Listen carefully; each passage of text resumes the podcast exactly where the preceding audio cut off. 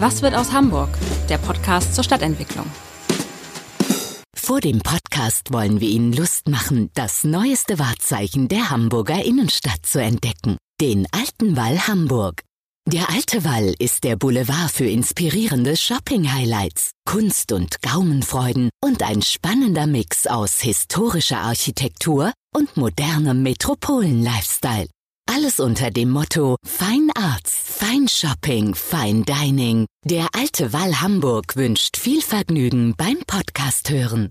Moin Moin und herzlich willkommen auf der Baustelle, dem neuen Podcast des Hamburger Abendblatts. Bei uns geht es um Stadtentwicklung und ich freue mich heute zur zweiten Auflage dieses neuen Podcasts, ja, einen Architekten und Bezirksamtsleiter in einer Person begrüßen zu dürfen, nämlich Kai Getjens aus Eimsbüttel. Hallo, Herr Getjens.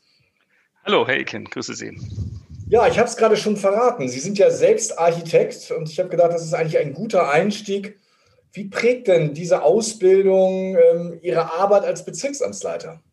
Naja, also ich bin ja nicht nur Architekt, ich bin auch Stadtplaner. Und insofern äh, prägt mich das schon ein bisschen, weil ich äh, dadurch auch ein großes Bedürfnis habe nach einer Idee für die Zukunft der Stadt, für die Zukunft äh, des Bezirks. Und ich bin damals auch äh, bei meiner Kandidatur damit auf, angetreten, zu sagen, ich möchte sozusagen ein Zukunftsbild entwickeln und habe da ja schon den ersten Schritt auf den Weg gebracht, das, äh, äh, das Leitbild Eimsbüttel 2040. Ja, und wie soll Eimsbüttel 2040 aussehen? Was unterscheidet Eimsbüttel 2040 von Eimsbüttel 2021? Also erstmal muss man sagen, dass wir da als Bezirk auch Neuland betreten. Soweit ich weiß, gibt es da äh, derzeit kann ein, keinen anderen Bezirk, der so etwas macht. Und ähm, wir haben uns zur Aufgabe gemacht, zunächst erstmal ein räumliches Leitbild entwickeln, zu sagen, wo kann Eimsbüttel in den nächsten Jahrzehnten wachsen? Äh, und da haben wir einige Eckpunkte festgestellt an den Schnellbahnhaltestellen, an den Magistralen, in den Stadtteilzentren. Und es soll bewusst nicht in der Landschaftsachse wachsen. Und wir müssen bei dem Ganzen natürlich auch beachten, dass äh, die Arbeitsplätze hier in Eimsbüttel äh, sozusagen gewahrt bleiben und weiterentwickelt werden. Das sind sozusagen die fünf Big Points. Und wir haben jetzt im nächsten, und das ist auch von der Bezirksversammlung mit beschlossen worden, das heißt, es gibt ein großes Einvernehmen und das ist eine gute Orientierung sozusagen für uns in der Verwaltung, für die Politik, aber auch gegenüber den Bürgerinnen und Bürgern haben wir da, äh, äh, glaube ich, einen guten Rahmen, äh, in dem wir arbeiten können. Und wir haben uns jetzt zum Ziel gesetzt, dass wir sozusagen dieses Amtsbild 2040 Zukunft lebenswert gestalten, so nennt sich das Ganze. Der zweite Schritt ist jetzt, dass wir ein äh, soziales Leitbild entwickeln wollen. Äh, da begeben wir uns, glaube ich, in der Tat äh, ins Neuland, nicht nur in Hamburg, sondern bundesweit. Da ist mir jedenfalls noch nicht so viel über den Weg gelaufen, Kommunen oder Städte, die so etwas machen. Und da ist die Grundidee, äh, einerseits uns die soziale Infrastruktur anzugucken. Da machen wir eine umfängliche Bestandsaufnahme und gucken, wie wir die vielleicht noch optimaler äh, einsetzen können, besser zusammenpacken können, auch also Dinge auch äh, gemeinsam agieren können, nicht jeder für sich. Und das zweite ist sozusagen, was ist eigentlich, was macht eigentlich den sozialen Zusammenhalt aus in der Stadt? Und äh, da sind wir dabei, werden wir jetzt demnächst loslegen, in allen neuen Stadtteilen äh, digitale Diskussionsforen zu entwickeln mit den Bürgerinnen und Bürgern zusammen, um von denen zu hören. Wir wollen das nicht am grünen Tisch entscheiden, was heißt äh, sozialer Zusammenhalt, sondern wir wollen das mit den Bürgerinnen und Bürgern zusammen machen. Und das machen wir in allen neuen Stadtteilen mit digitalen Formaten. Und äh, darauf bin ich schon ganz gespannt. Ja, das klingt spannend, aber interessant ist ja auch, Eimsbüttel ist ja sehr, sehr vielschichtig und vielseitig. Ich habe selber lange Zeit im Generalsviertel gewohnt. Das ist ja so ein Hotspot in Hamburg, wo, glaube ich, viele Menschen gerne wohnen würden. Wenn ich jetzt mal ein bisschen zugespitzt vergleiche, auf der einen Seite das Generalsviertel mit seinen ja, Gründerzeitbebauungen und dann neue Viertel, Hörgensweg, stellt sich mir so ein bisschen die Frage, warum gelingt es uns heute nicht mehr, diese Qualität zu schaffen, in der Menschen unheimlich gerne leben wollen? Ja, also ich glaube, ich würde es nicht verkürzen und sagen, die Menschen leben nur gerne im, in, äh, im, im Generalsviertel. Äh, es gibt viele andere Quartiere in Eimsbüttel, auch in Hamburg. Und ich glaube, man muss sich da nochmal verdeutlichen, dass äh, so ein Generalsviertel ist über, über ein Jahrhundert gewachsen. Das ist ja nicht gestern gebaut worden und heute wohnen wir dort. Das ist über ein Jahrhundert gewachsen. Und anfangs waren diese Viertel, äh, diese gründerzeitlichen Viertel ja auch nicht unbedingt die tollste, die Ausgeburt äh, hochqualitatives äh, Wohnens, sondern es waren Mietskasernen, teilweise mit sehr hohen äh, mit hohen äh, Belegungsraten, unmenschlich fast. Da waren vielleicht, was weiß ich, fünf bis zehn Menschen auf, Quadratmeter, auf 100 Quadratmeter Wohnung. Äh, die hygienischen Verhältnisse waren abenteuerlich. Es gab wenig Licht und Sonne. Äh, und ich weiß noch, wie ich kleiner war, meine, meine Oma wohnte auch im, hier in Hohe Luft und äh, auch in so einem gründerzeitlichen Bereich. Und äh, dann sagte mein Vater immer, da, da gehen wir ins Nachtjackenviertel sozusagen. Also das war selbst in der Zeit, also ich bin ja schon ein bisschen älter, aber so in der Zeit war das auch noch, waren die Quartiere, äh, die Sie jetzt äh, ansprechen, noch nicht so äh, im Fokus. Und die sind in der Tat in den letzten Jahren, Jahrzehnten stärker in den Fokus gelangt. Allerdings auch mit der Situation, dass da jetzt auf den 100 Quadratmeter mit der ein bis zwei Personen wohnen. Aber was können wir denn das Ist natürlich das ist sehr interessant, dass, dass so viele Menschen dahin streben. Also was, was können wir was? Für die, für die heutige Stadtplanung von diesen Vierteln, hohe Luft, haben Sie selber angesprochen, wo ja, ja. offenbar ziemlich viel funktioniert was wir daraus lernen können sozusagen. Ja. Ne? Also ich glaube, ähm, ich glaube, wir müssen auch den neuen Quartieren Zeit geben. Die müssen abhängen, sage ich jetzt mal. Wie so ein gutes Stück Fleisch müssen auch ein Stück weit abhängen, bevor sie sozusagen so eine Qualität kriegen, ähm, die wir jetzt zum Beispiel in diesen gründerzeitlichen Vierteln haben. Das gelingt nicht von heute auf morgen. Und ich sage mal, ich habe zufälligerweise heute Morgen gerade ähm, eine Kollegin hat im Archiv aufgeräumt. Hier im Amt gibt es ja auch noch ein Archiv mit allen Unterlagen. Und da habe ich so eine alte, alten äh, Karte, ein altes Luftbild von Eimsbüttel gefunden. Äh, in den 50er Jahren war mehr oder weniger alles platt. Da war ganz viel kaputt gegangen durch den Krieg. Ähm, und dann habe ich danach noch ein, ein Luftbild gefunden, das war so Anfang, Mitte der 60er. Da war dann alles schier neu gebaut. Damals mit der Architektursprache, die man damals hatte, mit großen Straßen, äh, äh, 50er Jahre, Zeilenbebauung, Licht, Luft, Sonne. Das war ja die Idee. Ähm, und das ist, wenn man jetzt mal mit ein bisschen Abstand betrachtet, äh, wenn ich heute sage, ich wohne in einem Spüttel, äh, in so einem Quartier, dann sagen alle Leute Donnerwetter, da wohnst du in einem guten Quartier. Das muss nicht unbedingt, will ich damit sagen, nicht unbedingt immer Gründerzeithaus sein. Es können auch Gebäude sein, die aber in einem guten Quartier sind, die sich über die Jahre sozusagen diese Quartiere so entwickelt hat, dass es eine absolut hohe Lebensqualität hat, dort zu wohnen. Und wenn man nochmal so guckt, was, um nochmal zu sagen, auf Ihre Frage, was kann man daraus lernen oder was sind so die Gelingensbedingungen ich glaube, dass ähm, das Thema gemischte Nutzung ganz wichtig ist, auch für neue Quartiere, wobei wir in Eimsbüttel ganz wenig neu, ganz große neue Baugebiete haben, wie das in anderen Bezirken ist. Das ist eher kleiner. Äh, also gemischte Nutzung ist wichtig. Sie gerne so was Großes wie die neue Mitte Altona? Nee, so nee, überhaupt nicht. Nee. Ich bin, ich bin froh, dass ich das nicht habe, weil äh, erstens kann man da auch selber ja weiter denn gestalten ähm, und die Dinge entwickeln. Das ist ja denn bei so großen Quartieren manchmal anders. Ähm, und das Zweite ist, ich bin fest davon überzeugt, dass es gut ist, wenn man mit etwas kleinteiligeren Projekten sozusagen, die sich organisch aus dem Bestand entwickeln, das äh, entwickelt sich viel äh, besser im städtischen Zusammenhang als so große Quartiere auf der grünen Wiese. Ich meine, wir haben ja auch schon Erfahrungen aus anderen Jahrzehnten dazu gemacht. Ich will jetzt die neuen großen Quartiere, die da in der Diskussion sind, äh, denen äh, traue ich zu, dass sie auch sehr gut und zukunftsfähig werden. Wir haben sowas nicht, aber ich bin auch nicht traurig drum. Wir schaffen es auch so. Und ich glaube, was wichtig ist, ist, wie gesagt, diese gemischten Nutzungen. Die Erdgeschosszonen müssen äh, auch irgendwie belebt sein, vielleicht nicht nur Wohnen sein. Es muss eine anständige Orientierung der Häuser zur Straße geben. Man muss wissen, da geht man in Haus Nummer 18 rein und geht nicht durch die kalte Küche hinten durch, wie man das in einigen Neubausiedlungen so sieht. Es ist gut, wenn man noch so Gemeinschaftsangebote hat, eine gute Nahversorgung hat, Infrastruktur in der Nähe ist. Das haben natürlich diese ganzen gründerzeitlichen Quartiere.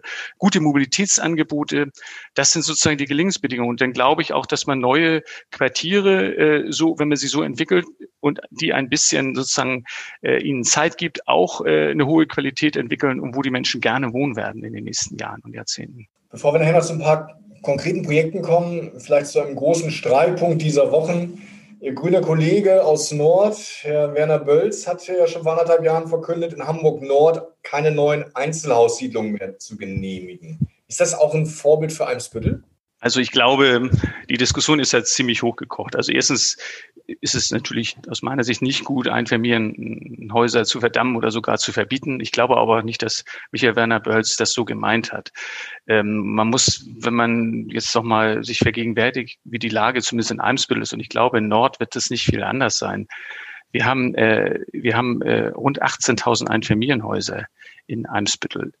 Äh, wir haben 34.000 Gebäude in Eimsbüttel. Das heißt, rund die Hälfte der Gebäude sind Einfamilienhäuser. In Eimsbüttel ähnlich hohe Dichte wie in Nord. Insofern glaube ich, auch in Nord gibt es viele Einfamilienhäuser. Und wenn man das dann mal auf die Wohneinheiten äh, fokussiert, wir haben rund 140.000 Wohnungen in Eimsbüttel. Und wenn man sagt, davon sind 18.000 Einfamilienhäuser, das sind auch immerhin 13 Prozent.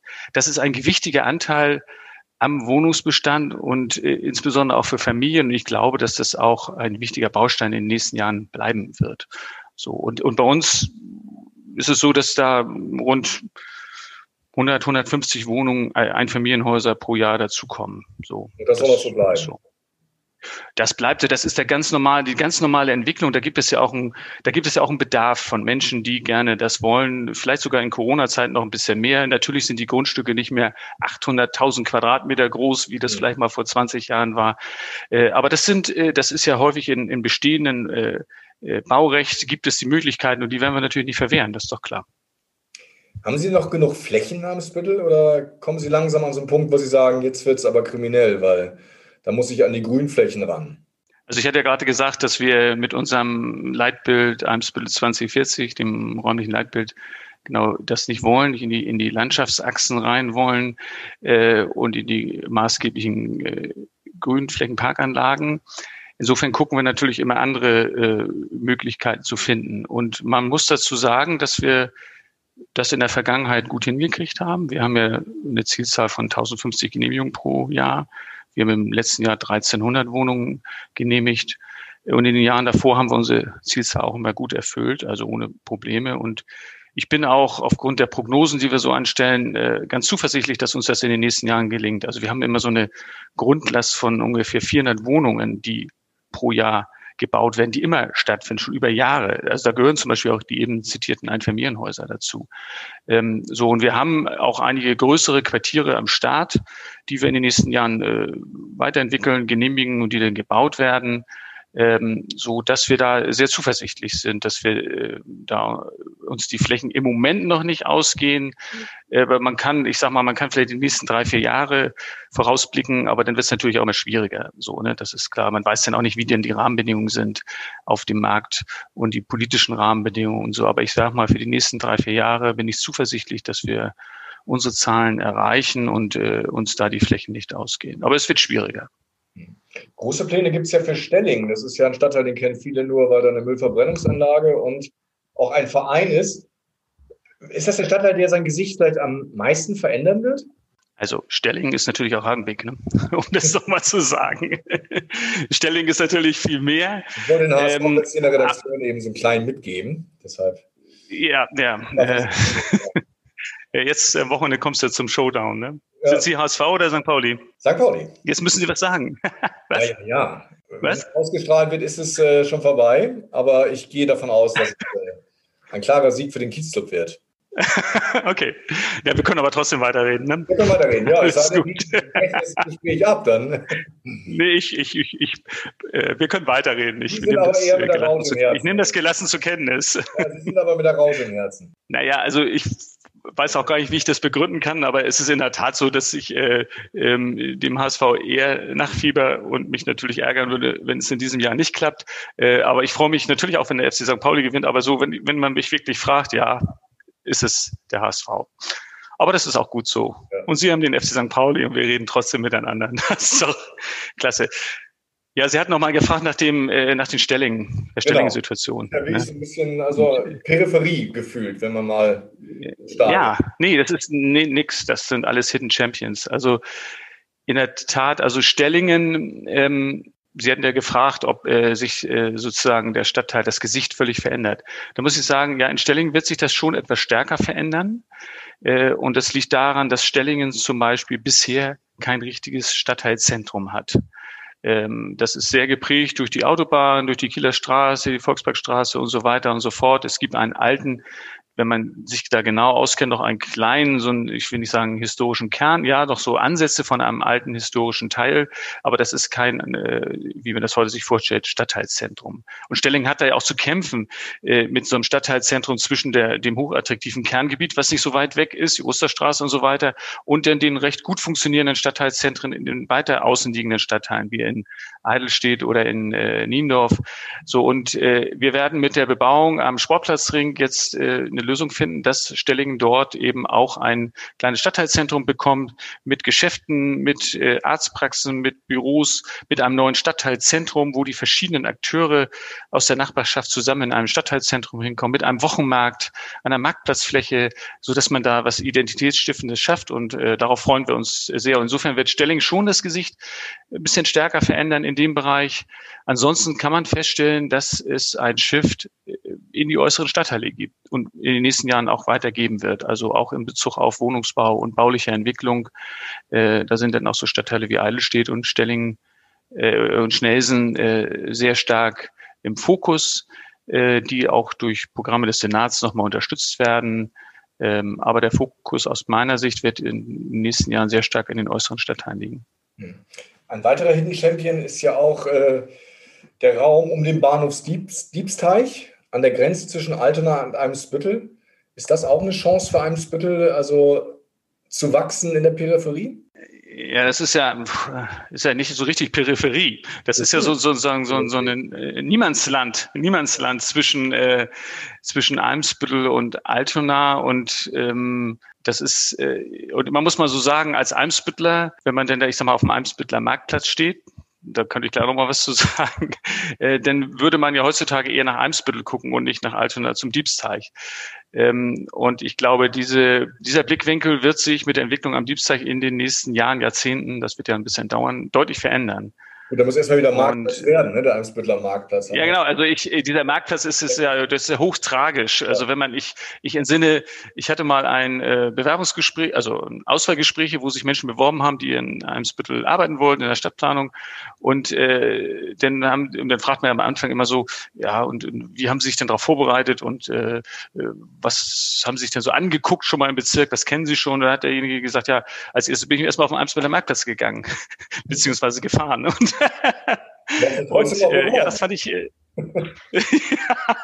ja, okay, da muss man sich auffangen. Ähm, aber, aber was daraus deutlich wird, äh, das ist tragisch. Der Amsbiller Marktplatz ist eine große Verkehrsfläche mit ein paar gewichtigen Bäumen auch da mit drin, aber ansonsten eine große Verkehrsfläche, die in den 60er Jahren, wie das so war, so gebaut wurde, mit allem Gedöns, was man da damals so brauchte. Wie gesagt, ich habe eben hab gerade Ihnen ja gesagt, vorhin hatte ich so ein, so ein Luftbild fast mhm. von der Ecke, das ist knapp nicht drauf.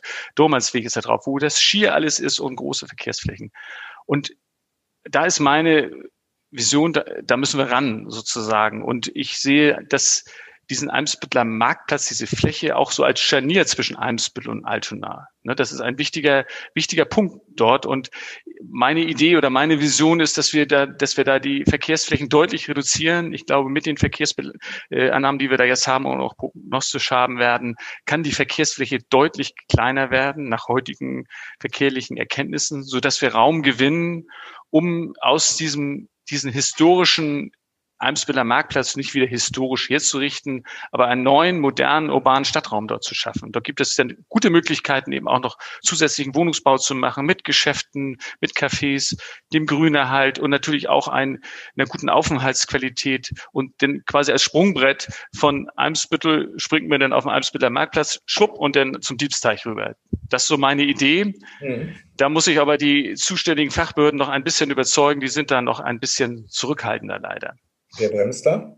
Na, ich sagte ja die maßgeblichen Fachbehörden, die für die Entwicklung der Stadt und für die äh, zuständig sind. Und äh, ja, das ist ein dickes ja, Brett, was wir da bohren. Also ich sag mal, an den jetzigen Planungen Diebsteich kommt unser Amtsbütteler Marktplatz denn so ein bisschen am Rande vor und ich würde den doch stärker in den Fokus äh, bringen wollen.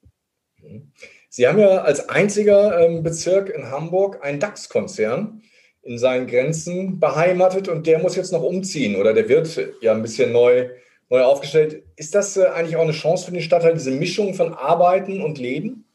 Ja, also aus meiner Sicht ist das auch so ein, äh, Gelingensaspekt äh, für die Stadt von morgen, wenn ich das so sagen darf. Also kurze Wege, das heißt Reduzierung der Pendlerströme, ähm, das heißt ähm, eben auch, also kurze Wege zwischen Arbeiten und Wohnen heißt eben auch, ähm, dass so ein Standort höhere Attraktivität für nachhaltige Mobilitätsangebote hat. Und äh, wir sind ja mit Bayersdorf da auch im engen Austausch die haben auch mal so eine Untersuchung bei ihren Mitarbeiterinnen und Mitarbeitern gemacht und da ist es eben so, dass ein Großteil der, der Kolleginnen und Kollegen äh, von Weißdorf äh, wohnen im 5-Kilometer-Radius. Äh, äh, und wenn man den 10-Kilometer-Radius nimmt, sind es fast, ich glaube, wenn ich das richtig erinnere, fast 50 Prozent.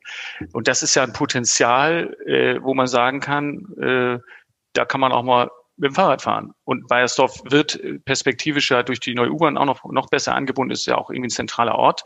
Äh, insofern äh, ist das natürlich genau das, was wir brauchen. Äh, und deswegen freue ich mich auch, dass es gelungen ist. Das war ja auch sehr mühsam gelungen ist, so einen großen Arbeitgeber mit über 3000 Arbeitsplätzen, mit hochqualifizierten, guten Arbeitsplätzen, mit einer guten Bandbreite von Arbeitsplätzen, so einen Arbeitgeber in Eimsbüttel äh, zu halten, ein klares Commitment von Bayersdorf zu bekommen, äh, mit Erhalt der Arbeitsplätze, einem neuen Headquarter, was jetzt äh, ja im Bau ist. Und es gelingt da trotzdem noch auch äh, ein äh, Bereich, weil äh, Bayersdorf sich jetzt ein bisschen kompakter aufstellt, ein Bereich äh, für Wohnungsbau zu entwickeln, immer mit 700 bis 900 Wohnungen. Äh, das ist aus meiner Sicht sozusagen gelebtes Eimsbüttel 2040. Kommen wir zu dem Thema, was derzeit ja quasi alle Gazetten und alle Fernsehsendungen dominiert, Corona. Ich freue mich schon auf den Tag, wo wir nicht mehr über Corona sprechen müssen. Aber eine Folge von Corona, denke ich, das hören wir auch von den Lesern, ist ja auch, dass natürlich die Kommunikation zwischen den Bürgern und den Ämtern schwierig geworden sind. Ich hatte neulich eine Mail eines Lesers, der sagte, es gibt keine Ortsbegehung, Akten sind nicht einsehbar, weil die Kolleginnen und Kollegen im Homeoffice sitzen. Es gibt quälend langsame Arbeits- und Entscheidungsprozesse im Bauamt, schlechte Erreichbarkeit, mangelnde Digitalisierung, große Risikoaversion. Hat das nur mit Corona zu tun oder muss man da vielleicht auch ein bisschen äh, manche zum Jagen tragen? Also das ist ja eine Wahrnehmung von einem Bürger oder einer Bürgerin, die Ihnen das so geschickt hat. Äh, mhm. Meine Wahrnehmung und äh, ist ein bisschen andere und ich will das gerne auch nochmal äh, deutlich machen. Also ähm, ähm, Ortsbegehungen sind natürlich vor dem Hintergrund der, der Eindämmungsverordnung äh, etwas schwieriger und die sind etwas zurückgefahren, aber da, wo es notwendig ist, machen wir das. Akteneinsicht zum Beispiel ist ein Thema, was im ersten Lockdown, der ja verglichen mit dem jetzigen fast äh, Kindergarten war, im ersten Lockdown im April äh, letzten Jahres ähm, da hatten wir einen richtigen Lockdown, da waren die Bezirksämter ja auch dicht. Da gab es keine Akteneinsicht, das ist richtig. Aber die gibt's seitdem der Lockdown vorbei ist, gibt's die wieder und die Menschen können ihre Akten einsehen dort. Ne? Und nochmal mit der Erreichbarkeit, das ist auch so ein Thema, was äh, hin und wieder kommt. Aber Fakt ist auch, dass wir durch Corona natürlich auch gelernt haben, mit, in anderen Formaten zu kommunizieren. Wir tun es jetzt auch gerade per Zoom äh, und die Kolleginnen und Kollegen tun das per Skype, sind natürlich auch per E-Mail erreichbar und so weiter. Und wir haben, also mal so ein Beispiel, so Sondernutzungen äh, kann man per Skype äh, beraten wir da von Küchentisch zu Küchentisch. Und äh, da gibt es aus meiner Sicht äh, dann mögen die Bürger sich gerne auch an mich wenden. Äh, aber ich kriege solche Beschwerden, wenn ich ehrlich bin, auch vergleichsweise selten, mhm. zumindest im Bauamtsbereich. Ähm, und wir versuchen mit der Situation so gut es geht umzugehen. Und meine Kolleginnen und Kollegen stellen eigentlich eher fest, dass es weniger Beschwerden gibt, sondern Bürgerinnen und Bürger sogar überrascht sind, dass wir uns da ganz gut auf, auf die neue Situation eingestellt haben. Also ich war kürzlich und man muss sagen, und da habe ich ein Schild gesehen auf einer Brachfläche, da stand hier verhindert die Behörde einen Neubau. Gut, ich kenne den Fall überhaupt nicht, das ist auch nicht der, der eben dargestellte. ja. Gibt alles. Ja, kann sein. Wahrscheinlich war, es, wahrscheinlich war es ein Familienhaus. Ne? Ja, wahrscheinlich. Das ist doch gar nicht nee, nee. ja, aber äh, das, das was auch immer das ist. sich äh, schlecht behandelt fühlt, dann kann der sich auch an Sie wenden. Oder äh, gibt es dann eine ja, klar. Ja, ja. Was gibt es? Oder gibt es einen Ombudsmann in der Behörde, der sagt, jetzt habe ich mich so lange mit den äh, Bauämter? Nein, also ich habe ich hab ja eine ich habe ja eine Bürgersprechstunde einmal im Monat und ich bin natürlich auch sonst kann mich jeder äh, anmailen und dann werde ich diese Sachen prüfen oder prüfen lassen. Das ist so das übliche, was ich mache und da kriege ich auch über, über die Wochen kriege ich natürlich auch immer äh, Beschwerden, aber im Baubereich muss ich ganz ehrlich sagen, ist es relativ selten und manchmal gibt es eben Situationen, äh, wo äh, Menschen meinen, sie können dort bauen, aber es geht eben nicht. Aber wir sind eben also unsere Bauprüfer sind nicht als äh, sind sozusagen als Ermöglicher Ermöglicher aufgestellt und nicht als, als Bauverhinderer. Das ist nicht unsere Absicht. Wir wollen ja Wohnungsbau schaffen. Und, und man muss mal ehrlicherweise sagen, äh, trotz Corona sind die Baugenehmigungszahlen bei uns ja auch nicht gesungen. Ich habe es ja vorhin gesagt, wir haben auch im letzten Jahr 1300 Wohnungen genehmigt. Das ist eine anständige, stolze Zahl für so einen Bezirk, der so verdichtet ist.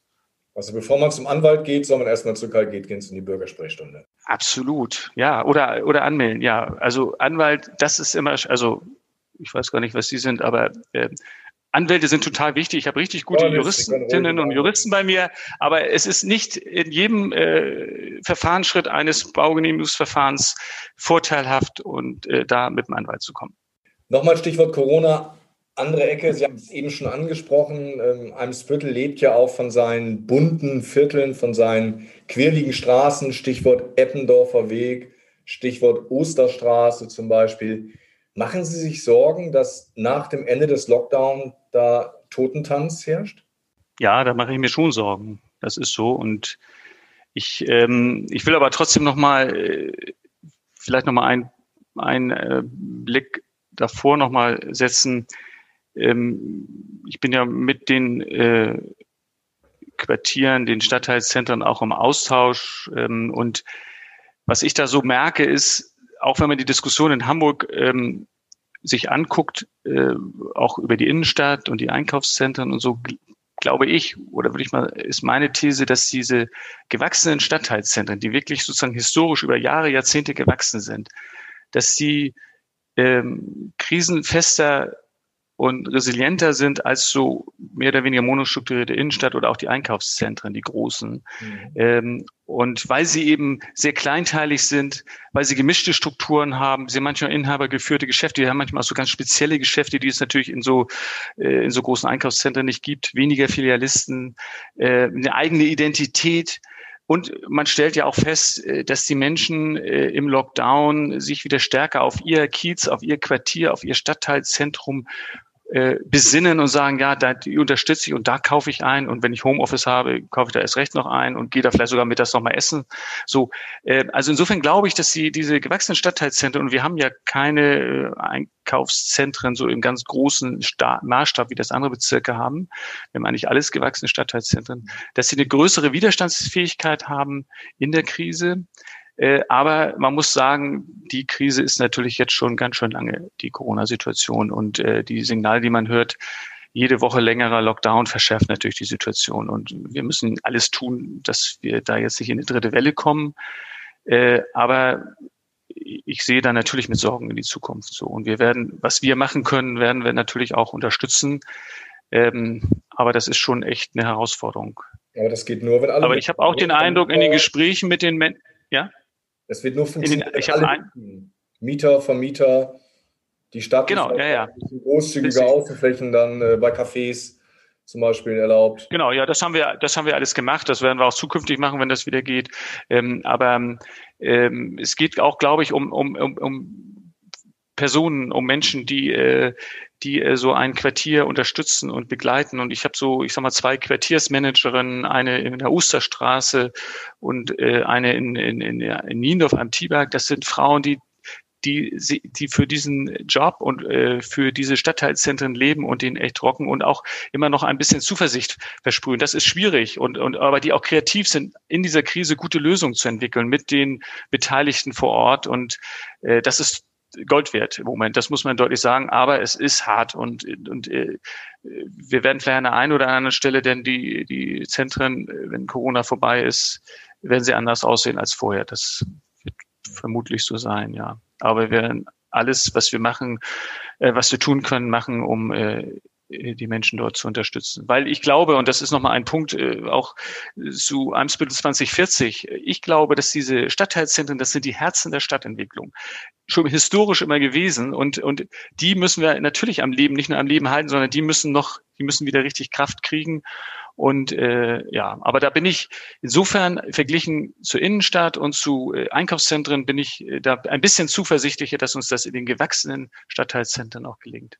Herr Gitkens, wir kommen schon ans Ende zu unserem Fünferfinale. Vielleicht kennen Sie das schon aus anderen Podcasts. Sie müssen jetzt schnelle Antworten geben. Ihre Lieblingsstadt weltweit? Mit Begründung oder nur kurz sagen? Kurz begründen dürfen Sie. Ja, ich habe ein Jahr in New York äh, studiert und deswegen habe ich diese Stadt nach wie vor ganz stark im Fokus und bin sehr begeistert, wie agil, inspirierend, divers diese und spontan diese Stadt ist und wie sie die verschiedensten Krisen, die sie hatte, äh, bewältigt hat. Und äh, ja, deswegen New York City. Ihr Lieblingsort in Hamburg? Da würde ich mich ja gerne jetzt auf meinen Eimsbüttel äh, fokussieren. Und da sage ich mal, aber das gilt vielleicht nicht nur für Eimsbüttel, die Alster, das Alster Vorland mit gutem Blick auf die Kirchtürme und das Rathaus. Ihr Lieblingsstadtteil? Jetzt dürfen Sie nicht Eimsbüttel sagen, das ist ein Bezirk. Wir haben auch einen Stadtteil Eimsbüttel. Aber ähm, ich, ich will mal sagen, ich würde da sagen mal, die, die, also Eimsbüttel ist ja auch so ein, Stück, ein Stück Torte von Hamburg, ne, mit allen Facetten. Und deswegen nenne ich mal, ich nenne Eimsbüttel als Stadtteil, rund um die Osterstraße, lebendig, unaufgeregt, ein besonderes Flair, Urbanität. Und dann nenne ich auch meinen Heimatstadtteil, das ist Schnelsen, ein noch mit, also fast noch mit dörflichen Strukturen, mit vorstädtischen Strukturen. Aber da ist es eben so, wenn ich zum Einkaufen gehe, dann gehe ich ins Dorf. Und das ist irgendwie ein gutes Gefühl, das ist auch ein Heimatgefühl. Und, äh, und ich sag mal, Schnelsen ist auch so ein bisschen Hidden Champion. Viele Hidden Champions. Ihr Lieblingsgebäude? Ja. Haben Sie da eins? Auch da, Eimsbüttel würde ich auch mich auf Eimsbüttel fokussieren. Vielleicht äh, sage ich mal ein Gebäude, was ähm, vielleicht überraschend ist, das Hamburg-Haus. Das ist so ein Bürgerhaus. So. Ähm, das ist ja so ein Kind aus den 60er Jahren. aber quasi konzeptionell. Ja, auch Architektur, also ich finde, man muss doch auch respektieren. Also ich meine, ich bin auch aus den 60er Jahren. Man muss mich auch akzeptieren, so wie ich bin und wie ich aussehe. Und ich weiß ja, aus welchen Jahrzehnten Sie sind. Äh, aber das erwarten Sie ja. doch auch. Und ich finde, man muss auch so ein Gebäude, das hat ja auch eine Geschichte, das akzeptieren. Und was ich dazu einfach sage, auch da, da habe ich, wie diese Kollegin, hatte ich eben ja gesagt, die hat äh, Archiv ausgeräumt. Und da gab es noch eine, die erste Schrift des Eimsbüttel, des Hamburg-Hauses in Eimsbüttel, ähm, wie das eröffnet wurde. Und das war damals schon ein Konzept, äh, sozusagen mit Bücherhalle da drin ähm, und mit Räumlichkeiten für, an, für viele verschiedene Akteure. Und wir haben heute dort neben der Bücherhalle haben wir dort ein Mädchenzentrum drin, wir haben eine Elternschule da drin, wir haben da, wir haben da äh, ein Catering mit einem, äh, mit Alraune, das ist ein Projekt mit Menschen mit mhm. Handicap. Ähm, also das ist total ähm, spannend eigentlich. Das nennen wir heute Community Center.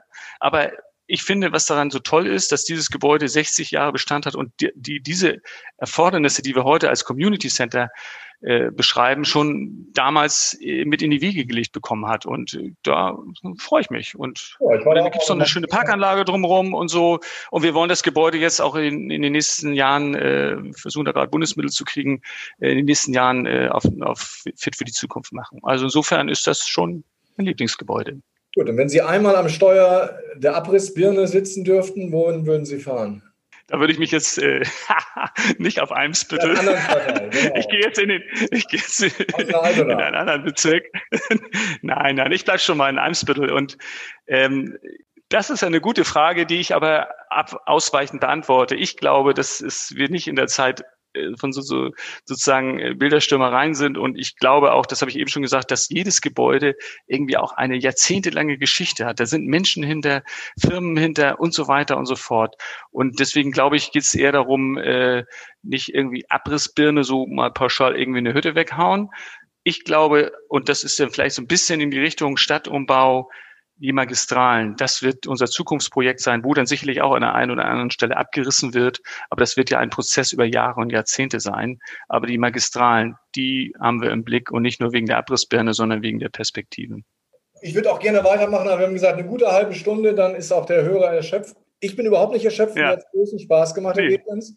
Und vielleicht machen wir mal quasi spätestens am Spüttel 2040 in 19 Jahren eine Wiederauflage. Also vielen genau, Dank. Da bin ich ja noch im Amt. Nach Eimsbüttel, ja, davon gehe ich aus. Ich meine, da gab es ja verschiedene Versuche, ja. rauszukriegen, hat ja nicht so geklappt. Alles gut. Ich wünsche Ihnen noch einen schönen Tag und äh, ciao, tschüss. Ne? Ja, vielen Dank. Weitere Podcasts vom Hamburger Abendblatt finden Sie auf abendblatt.de slash podcast.